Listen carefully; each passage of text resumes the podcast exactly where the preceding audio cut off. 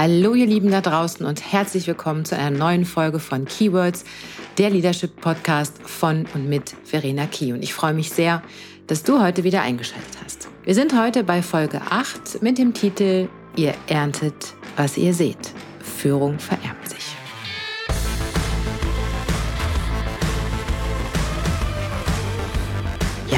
Mag ein hehrer Titel sein und äh, wenn wir davon sprechen, dass Führung sich vererbt, mag jetzt vielleicht der ein oder andere oder die ein oder andere von euch ein bisschen merkwürdig gucken und sich fragen, was ist denn jetzt mit Verena schon wieder los?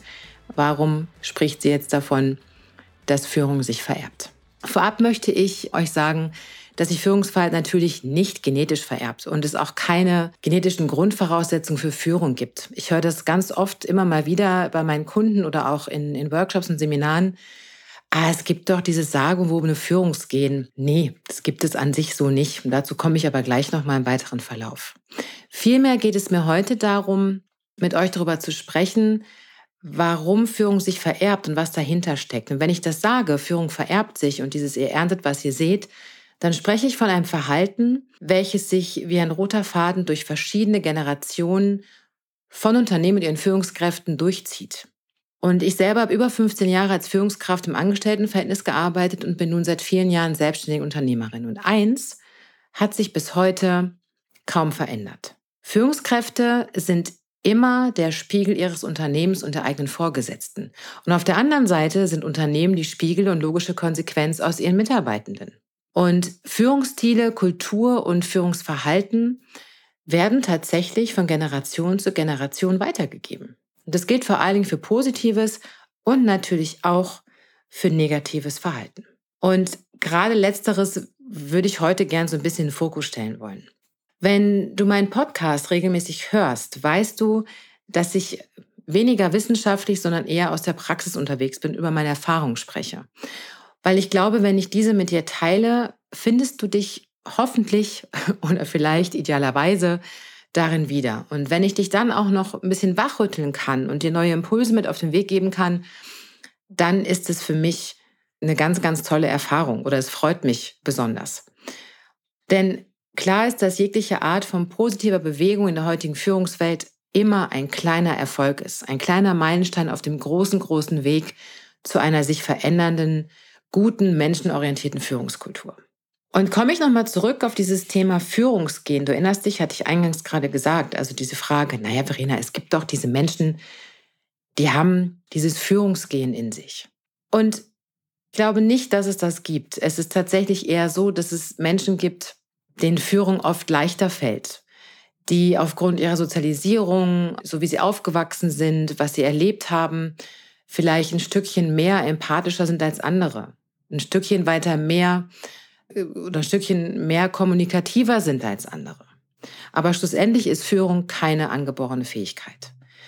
Also es gibt diese Menschen, denen Führung viel, viel leichter fällt als anderen, die von Grund ihrer Charaktereigenschaften, ihrer Persönlichkeit viel, viel öfter mit Menschen zu tun haben, die diesen sozialen Kontakt lieben, die in ihrer Sprache, in ihrer Kommunikation eloquenter sind, ähm, sicherer sind vor allen Dingen und es liegt nicht daran, dass es irgendwo ein Führungsgen gibt, was auf unserer DNA verankert ist und uns angeboren wird sozusagen, sondern es liegt im Wesentlichen daran, wie wir aufgewachsen sind, was wir gelernt haben, mit welchen Menschen wir uns umgeben haben, wie viel Selbstreflexion wir betrieben haben. Das sind alles Faktoren und noch viele mehr, die dazugehören, warum es einfach Menschen gibt, denen Führung leichter fällt als anderen.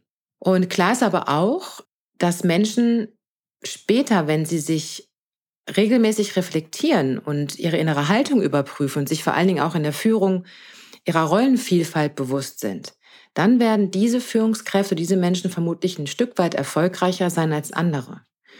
Und wenn wir das Wort erfolgreich da nicht nehmen wollen, dann dürfen wir auch sagen, nicht erfolgreicher, sondern begeisterter in ihrer Führungsposition oder sicherer, ähm, ja, einfach dort gut aufgehoben. Was aber passiert, wenn das Arbeitsumfeld nicht stimmt? Was passiert, wenn Führungskräfte vom Grundsatz her alle positiven Eigenschaften mitbringen, die sie jedoch im Verborgenen bleiben? Also diese wunderbaren Eigenschaften, die gerade jetzt zukunftsfähige und menschenorientierte Führungs äh, Führung braucht, einfach nicht nach außen gelangen. Was ist, wenn diese Menschen in Unternehmen arbeiten, welche von innen heraus kränkeln? Und es tun ganz viele Unternehmen, gerade wenn ich sage, Führung vererbt sich. Denn es hat sich über Generation zu Generation, von Vorstand zu Geschäftsführung zu Bereichsleitung, wie auch immer, hat sich dieses Führungsverhalten durchgezogen, wie ein roter Faden, was ich eingangs schon sagte. Und wenn wir uns diese Menschen nochmal nehmen, die vom Grundsatz her die besten Eigenschaften mitbringen, Führungskraft zu sein und damit auch eine ganz große Veränderung und Bereicherung für das Unternehmen sein können, dann haben diese Menschen trotz bester persönlicher Voraussetzungen und obwohl sie aus den eigenen Reihen kommen, oftmals keine reelle Chance, die Führungskraft zu sein, die sie sein wollen oder die das Unternehmen vor allem braucht. Die das Unternehmen braucht, um wirklich eine Veränderung in der Führungskultur herzustellen. Klar ist, Führungsverhalten und Führungsziele beeinflussen maßgeblich die Zusammenarbeit, und zwar auf allen Ebenen. Woran liegt das denn? Schaut ihr bei den Unternehmen, die ich mir in den letzten Jahren angeschaut habe, fiel mir auf, dass viele Führungskräfte, gerade aus dem mittleren Management, den großen Wunsch nach einer besseren Führungswelt hatten und den auch in meinen Workshops mir gegenüber ganz klar formulieren konnten.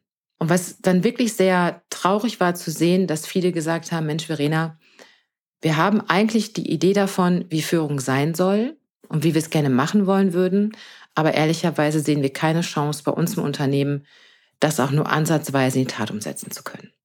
Und dazu kam noch, das ist so, ähm, so ambivalent an der Sache. Hinzu kam, auf der einen Seite haben sie ganz klar formulieren können, wie eine bessere Führungswelt aussieht. Und auf der anderen Seite wurden diese Menschen, die ich kennenlernen durfte, nicht alle, aber viele, nicht müde, über ihre eigenen Vorgesetzten zu schimpfen. Obwohl ihr eigenes Führungsverhalten nicht ein Fünkchen besser war. Und genau hier setzt dieses Thema an, was wir heute haben, dass Führung sich vererbt. Das ist total crazy. Auf der einen Seite wissen Führungskräfte sehr genau, an was es liegt und wie es besser gehen kann, kommen aber aus dieser Mühle nicht raus, weil der eigene Vorgesetzte und von dem Vorgesetzten mir der Vorgesetzte es auch nicht besser macht. Und so adaptieren viele Führungsverhalten aus althergebrachten Strukturen kopieren Verhalten, weil es einfach schon immer so im Unternehmen war. Und wenn wir uns mal angucken, was es für nicht gewünschte Führungseigenschaften gibt, dann möchte ich die gerne mal aufzählen an der Stelle. Zum einen ist es ganz klar mangelnde kommunikative Fähigkeiten. Ein zweiter ganz großer Faktor ist das Thema Vertrauen. Und Vertrauen ist so eine wichtige Eigenschaft in Verbindung von Führungskräften zu Teams und Mitarbeitenden. Aber es gibt es kaum, wenig bis gar nicht. Eine ganz große Anzahl an Menschen und Führungskräften haben eine ganz große Konfliktscheuheit in sich. Konflikte werden einfach nicht gesehen, sind nicht gewünscht und werden vor allen Dingen auch nicht konstruktiv und wertschätzend ausgetragen. Ich habe einen Kunden gehabt, da habe ich äh, Workshops gegeben und hat mir auch das Thema Konflikte, wo mir ganz viele gesagt haben, Konflikte, Frau Key, haben wir bei uns nicht. Und das ist so für mich, wo schon die Alarmglocke aufgeht. Also wenn mir jemand sagt, wir haben keine Konflikte, dann verwette ich alles drauf, dass es da vor Konflikten nur so schwelt im Untergrund. Fähnchen im Wind sein ist auch keine gute Idee. Ja, also wenn ich als Führungskraft immer sage, naja, mal hier, mal da, mal hü, mal hot, ist total schwierig. Was viele auch moniert haben, ist eine Art Gießkannenprinzip. Also was sie selber erfahren, aber dann selber auch tun, obwohl sie das nicht gut finden. Ja, dieses ich kommuniziere mit jedem gleich, ich kipp einfach alles, was ich an Informationen habe, in ein und derselben Manier auf mein Team. Managen statt führen ist immer noch ein ganz, ganz großes Thema in der Führungswelt. Und wenn ihr mal googeln wollt und Unterschiede googelt zwischen Manager und Führungskraft, dann werdet ihr eklatante Unterschiede feststellen. Manager sind das eine, Führungskräfte das andere. Wir brauchen beides. Für eine gute, menschenorientierte Führungswelt braucht es aber echte Leader. Doch dazu später nochmal mehr. Was auch ganz oft in, in meinen Programmen und Workshops kommt, ist dieses, ja, Verena, wir werden über Druck und Angst geführt. Und wenn ich dann wiederum mit den Mitarbeitenden dieser Führungskräfte arbeite, die selber Druck und Angst verspüren, sagen die mir das Gleiche. Sie verspüren Druck und Angst. Also wird genau dieses Verhalten wieder weitergegeben. Es gibt so oft keine oder wirklich eine ganz, ganz schlechte Feedback-Kultur. Und auch da findet dieses in Anführungsstrichen Vererben statt. Wie soll denn eine Führungskraft oder wie möchtest du denn Feedback in einer angemessenen und richtigen Form weitergeben, wenn du es selber nie erfahren hast? Es fehlt oft Klarheit über eigene Werte und Motive. Und damit fängt aus meiner Sicht ganz, ganz viel an. Wenn ich Führungskraft bin oder du Führungskraft bist, ist es immer schlau, sich zu überlegen, welche Werte tragen mich durchs Leben? Welche Motive habe ich denn, ich ganz persönlich? Und sich auch die Frage zu stellen, sind denn meine Werte und Motive mit denen des Unternehmens kompatibel, in dem ich arbeite? Führungskräfte erzählen mir auch, dass sie von ihren Vorgesetzten wiederum wenig Eigenverantwortung übertragen kommen, wenig Entscheidungsspielraum. Und dann gibt es eine Handvoll weniger Führungskräfte, die das dann nicht so weitertragen, sondern die ihren Mitarbeitenden sehr wohl Eigen- und Selbstverantwortung zuschreiben und Entscheidungsfähigkeit. Ganz, ganz viele aber fördern dann selber keine Eigenverantwortung bei ihren Leuten, weil sie es nicht vorgelebt bekommen. Und weil es immer schon so war und sich das von Generation zu Generation durchgesetzt hat. Unterm Strich führt all das dazu, dass Innovation und Kreativität im Keim erstickt wird. Und dass es vor allen Dingen nicht dazu führt, dass wir in der Lage sind, als Führungskräfte mitdenkende und selbstständige Mitarbeiter zu fördern. Aber das ist genau das, was Unternehmen heute, morgen und in Zukunft mehr brauchen als jemals zuvor. Hinzu kommt, dass Eigen- und Selbstverantwortung, das hatte ich gerade schon gesagt, in den letzten Jahrzehnten oftmals ein nicht erwünschtes Verhalten bei Mitarbeitern gewesen ist. Ganz klar war in den letzten Jahrzehnten, gerade so im Bereich der, der 70er, 80er, 90er Jahre, Führungskräfte hatten das Sagen. Punkt. Gegenwehr im Sinne von konstruktiver Kritik an der eigenen Führungskraft oder das Einbringen von Ideen aus Mitarbeitereien war ebenso unerwünscht wie Mitdenken und Fehler machen, um daraus zu lernen. Ich habe das selber in einem meiner letzten Angestelltenverhältnisse als Führungskraft erleben dürfen. Ich habe damals ein Team übernommen, welches gelinde ausgedrückt Dienst nach Vorschrift machte. Und zwar nicht aus einem Boykott heraus oder aus bösem Willen heraus. Nein, man hat diesem Team über Jahrzehnte abtrainiert, mitzudenken, sich offen zu äußern, Entscheidungen der Führungskraft oder des Unternehmens zu hinterfragen. Und dazu war die Angst, Fehler zu machen, wahnsinnig hoch. Also war dieses Team, meine Mitarbeitenden damals, klassische Befehlsempfänger, als ich sie übernommen habe. Denn für sie war das augenscheinlich die sichere Bank. Wenn ich einfach nur Dienst nach Vorschrift mache und die Befehle ausführe, die von oben kommen, dann kann mir nichts passieren. Dann bin ich safe, dann bin ich sicher, ich kriege keinen Rüffel, ähm, ich werde nicht an die Wand gestellt. Es passiert einfach nichts, ich habe meine Ruhe. Und es war krass, als ich dort reinkam, ich habe das erst überhaupt gar nicht gemerkt. Ich habe auch mein Team damals sicherlich an der, an der Ecke total überfordert, weil ich schon immer eine sehr offene Kultur gelebt habe, die aber keiner kannte. Und ich mich immer gefragt habe, die müssten sich doch mega freuen, jetzt was Cooles zu machen. Aber sie konnten nicht. Nicht, weil sie nicht können, sondern weil sie es nicht gewohnt waren, weil sie es verlernt hatten. Und das lag auch daran, dass sich diese sehr patriarchisch-hierarchische Struktur und Führungskultur über Jahrzehnte durchgezogen hat. Und jeder Mitarbeiter, der schon 10, 15, 20 Jahre in diesem Unternehmen war, hat es automatisch übernommen. Schaut ihr, wenn ein Unternehmen in seinen Führungsebenen über Jahrzehnte so agiert, wie ich es gerade beschrieben habe, dann wird und kann sich nichts verändern. Denn jede Führungskraft, die die Nachfolger aus eigenen Reihen antritt, wird früher oder später in dem gleichen Fahrwasser schwimmen wie der oder die Vorgängerin. Und nicht nur das. Auch die Mitarbeitenden werden sich entsprechend dem verhalten, was ihnen ihre Führungskraft vorlebt. Und ich habe euch ein ganz kleines, banales Beispiel mitgebracht. Also eine, zum Beispiel eine Führungskraft oder du wunderst dich immer wieder über nicht vorhandene Eigeninitiative deiner Mitarbeitenden. Keiner denkt mit, keiner äußert sich kritisch, keiner bringt neue Ideen ein. Geht auch nicht. Wie soll das funktionieren?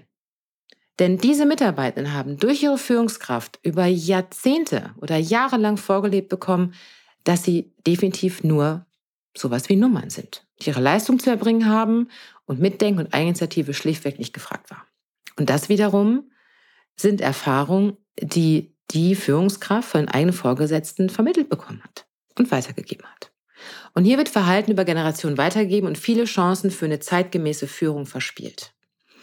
Denn aus meiner Sicht gibt es viele Menschen, die gute Führungskräfte wären, doch um dies aus ihnen herauszukitzeln, braucht es wirklich echte Vorbilder. Platz und Raum, eine eigene Haltung zu entwickeln und die Möglichkeit der offenen und ehrlichen Kommunikation. eine gute Fehlerkultur sowie den Fokus auf die Menschen, die den Erfolg eines Unternehmens ausmachen. Und genau an dieser Stelle hängt das System. Schaut ihr, es ist festgebissen in uralten Strukturen, gespickt mit Sätzen wie, so haben wir das schon immer gemacht oder ganz schön finde ich auch diesen Satz, ich bin hier der Chef, ich habe das Sagen. Und genau so bleibt diese wichtige Veränderung in der Führungswelt auf der Strecke oder entwickelt sich viel zu langsam weiter. Und das Ergebnis ist, Talente werden nicht erkannt und nicht gefördert, Mitarbeiter sind hochgradig frustriert und der Graben zwischen den Generationen wird immer größer. Und im Umkehrschluss halten Unternehmen mit der immer schneller werdenden Arbeitswelt nicht mehr Schritt. Das führt zu Fluktuation auf allen Ebenen und damit auch zu einer mangelnden Wettbewerbsfähigkeit. Und das bringt das Fass schließlich zum Überlaufen. Wie kann denn dann Veränderung gelingen? Also was kannst du denn für dich versuchen, für dich und dein Team zu verändern? Und ich weiß, das eine oder andere hast du bestimmt schon in einer der vorherigen Folgen von mir gehört. Aber ganz ehrlich, ich kann das gar nicht oft genug sagen. Und vieles hört sich sehr gleich an, ist es auch, weil es sich immer wieder bedingt und an vielen Ecken gleichermaßen zum Tragen kommt. Das eine ist, dass ihr den Mut habt, alte Regeln zu brechen. Habt den Mut, alte Regeln zu brechen und Dinge einfach mal anders zu machen. Damit meine ich überhaupt gar nicht, dass es gleich eine wahnsinnig große Veränderung sein soll, sondern versuch kleine Stellschrauben zu drehen. Probier dich aus. Guck, wie das Team das annimmt. Ja, probier's einfach. Wichtig ist auch, dass du versuchst, Integrität, Glaubwürdigkeit und Klarheit in den Fokus zu stellen für deine Mitarbeitenden. Das Ganze bitte auch gespickt mit echtem Interesse an deinen Menschen, die dir anvertraut worden sind. Entscheidender Erfolgsfaktor, gerade wenn du mit deinem Team mehr zusammenrücken möchtest, ist es, dass ihr gemeinsam eine Vision entwickelt. Und es muss nicht immer die große Unternehmensvision sein. Das ist das eine. Das ist die, die auf der Metaebene über allem steht. Aber auch du kannst hingehen und sagen, hey, okay, ich möchte gerne mit meinem Team für unseren Verantwortungsbereich eine Vision entwickeln. Dann tu das. Du bindest damit deine Leute ein, holst sie näher an dich ran und förderst diese, dieses Gemeinsame und das Vertrauen vor allen Dingen. Es wäre gut, und das ergibt sich häufig dann, wenn du enger ranrutscht an dein Team, wenn du es schaffst, Eigenverantwortung zu fördern. Kreativität. Und ein ganz wichtiger Faktor ist, dass du als Führungskraft vor allen Dingen versuchst, integer zu sein. Wenn du dann noch in der Lage bist, deine innere Haltung immer wieder auf den Prüfstand zu stellen. Diese innere Haltung bezieht sich zum einen auf dich selbst, aber auch, welche Haltung hast du zu deinen Mitarbeitenden? Wie stehst du mit deiner inneren Einstellung zu deinem Unternehmen? Gib deinen Mitarbeitenden Orientierung, egal wie die Zeiten sind. Und gerade in Krisenzeiten und Zeiten immer immerwährender Veränderung ist das Kür und Pflicht zugleich. Ich glaube, ich muss nicht sagen, wie wichtig es ist, Fehler zuzulassen. Und damit meine ich nicht, dass deine Mitarbeitenden fünfmal den gleichen Fehler machen sollen. Dann muss man sich das wirklich angucken. Aber schaffe ein sicheres, gutes Umfeld, in dem deine Mitarbeitenden lernen dürfen. Und zum Lernen gehört auch Fehler zu machen. Versuche vom Ich zum Wir zu kommen. Denn das, was in Unternehmen und dir da draußen noch zukünftig bevorsteht, schafft ihr nicht alleine. Das geht nur gemeinsam. Und ich denke, das Thema Wertschätzung deinem Team und deinen Kollegen gegenüber ist selbstverständlich. Ist es leider Gottes nicht, aber sollte es sein.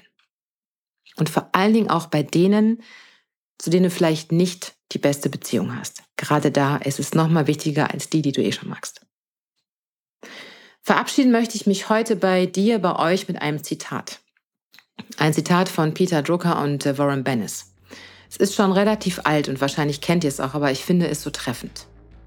Management is doing things right. Leadership is doing the right things. Ja, und wenn ihr jetzt denkt, das, was Verena sagt, stimmt, aber wie können wir denn dieses Verhalten, diesen Generationskreislauf durchbrechen, dann freue ich mich über anregende Diskussionen mit euch. Gerne auf meinen Social Media Kanälen oder per Mail unter hello at verena-key.de. Und wenn euch mein Podcast gefällt, dann lasst mir ein Like und oder eine Bewertung da. Natürlich dürft ihr meinen Podcast auch an alle Menschen da draußen weiterleiten, denn je mehr wir da draußen gemeinsam erreichen, desto besser. Du willst keine Folge mehr verpassen, verstehe ich? Dann abonniere mich einfach. Also ihr Lieben, in diesem Sinne, ich freue mich, dass ihr heute dabei wart und freue mich bis zum nächsten Mal. Deine Verena.